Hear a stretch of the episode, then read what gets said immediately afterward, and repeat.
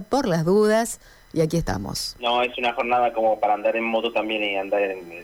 Vi gente abrigada en moto, eh, en moto básicamente, ¿no?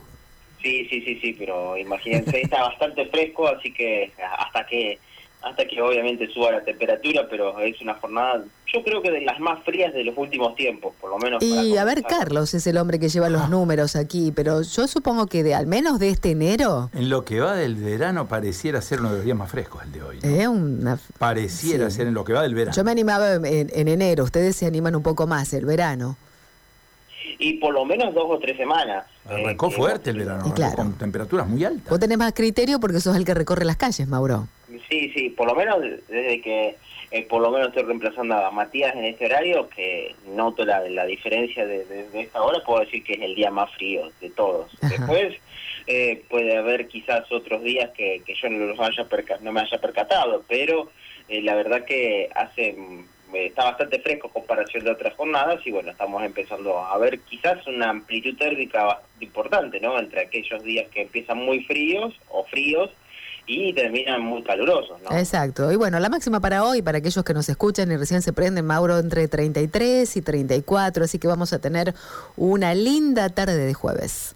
Bueno, para contarles eh, algunas novedades de lo que ha sucedido en el ámbito eh, policial, hay varios eh, aprendidos, varios hechos de estas características que han sucedido, por ejemplo, en Barrio Adelina, en Santo Tomé, en las calles 6 y 29, un aprendido eh, se terminó dando las, eh, cerca de las 22.30, eh, en este caso es por el comando radioeléctrico de Sauce Viejo, que a través de llamados verifican la zona por detonaciones de arma de fuego y se puede proceder al chequeo de, una, de un hombre que arroja un arma blanca y seguidamente se da la aprehensión de este. También hubo otro aprendido en la zona de Caferata y Hugo Watt, en donde esta persona tenía un, arma blanca denominada chuza y una pistola de juguete. Eh, fue trasladado a la comisaría, subcomisaría 17, 28 eh, años eh, para este imputado. También hubo otros aprendidos con robo secuestro de motovehículo en la zona de Santiago del Estero, entre Santiago del Estero y Junín por Presidente Perón, en, la zona del Parque Garay. esta persona tiene 17 años, iba circulando en moto, lo eh, esa persona personal policial eh, lo pueden eh, chequear eh, a esta persona y dan cuenta de que este motovehículo tenía pedido de secuestro de la seccional quinta del 31 de diciembre. Se procede obviamente al, al, secuestro de este motovehículo y esta persona queda prendida por robo.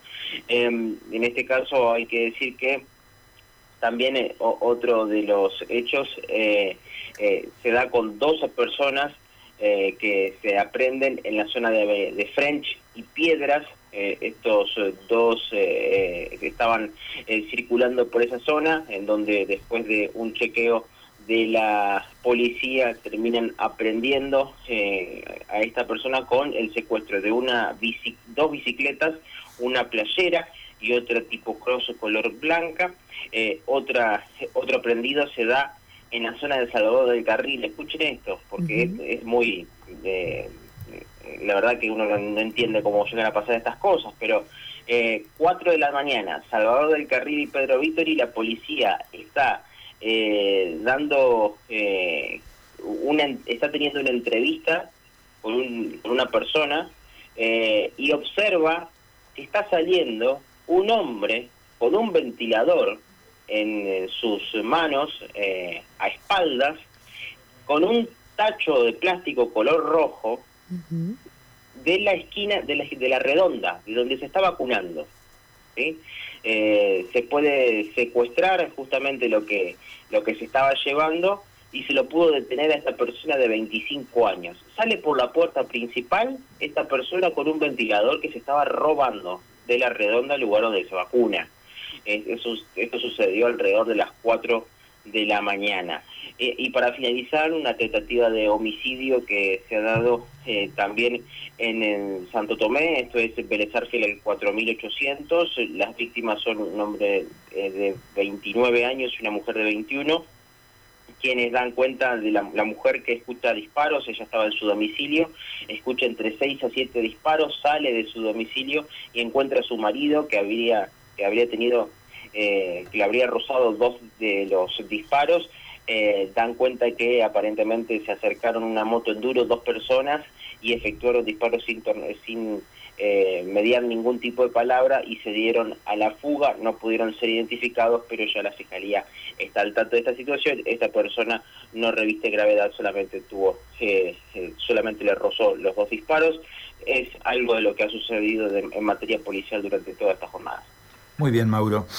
muchas gracias por el reporte. Vamos a estar seguramente recorriendo otros temas durante la mañana. Muchísimas gracias. ¿eh?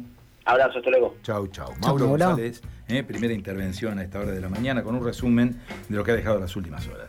Los oyentes en línea, Carlos 342-154-456-363. Hermosas las fotos que nos alcanza Mirta de Villa Ocampo, el comienzo del día, el amanecer, el sol. Allí, hermosas fotos de esta caminata matutina. Nos dicen buenos días. Feliz día de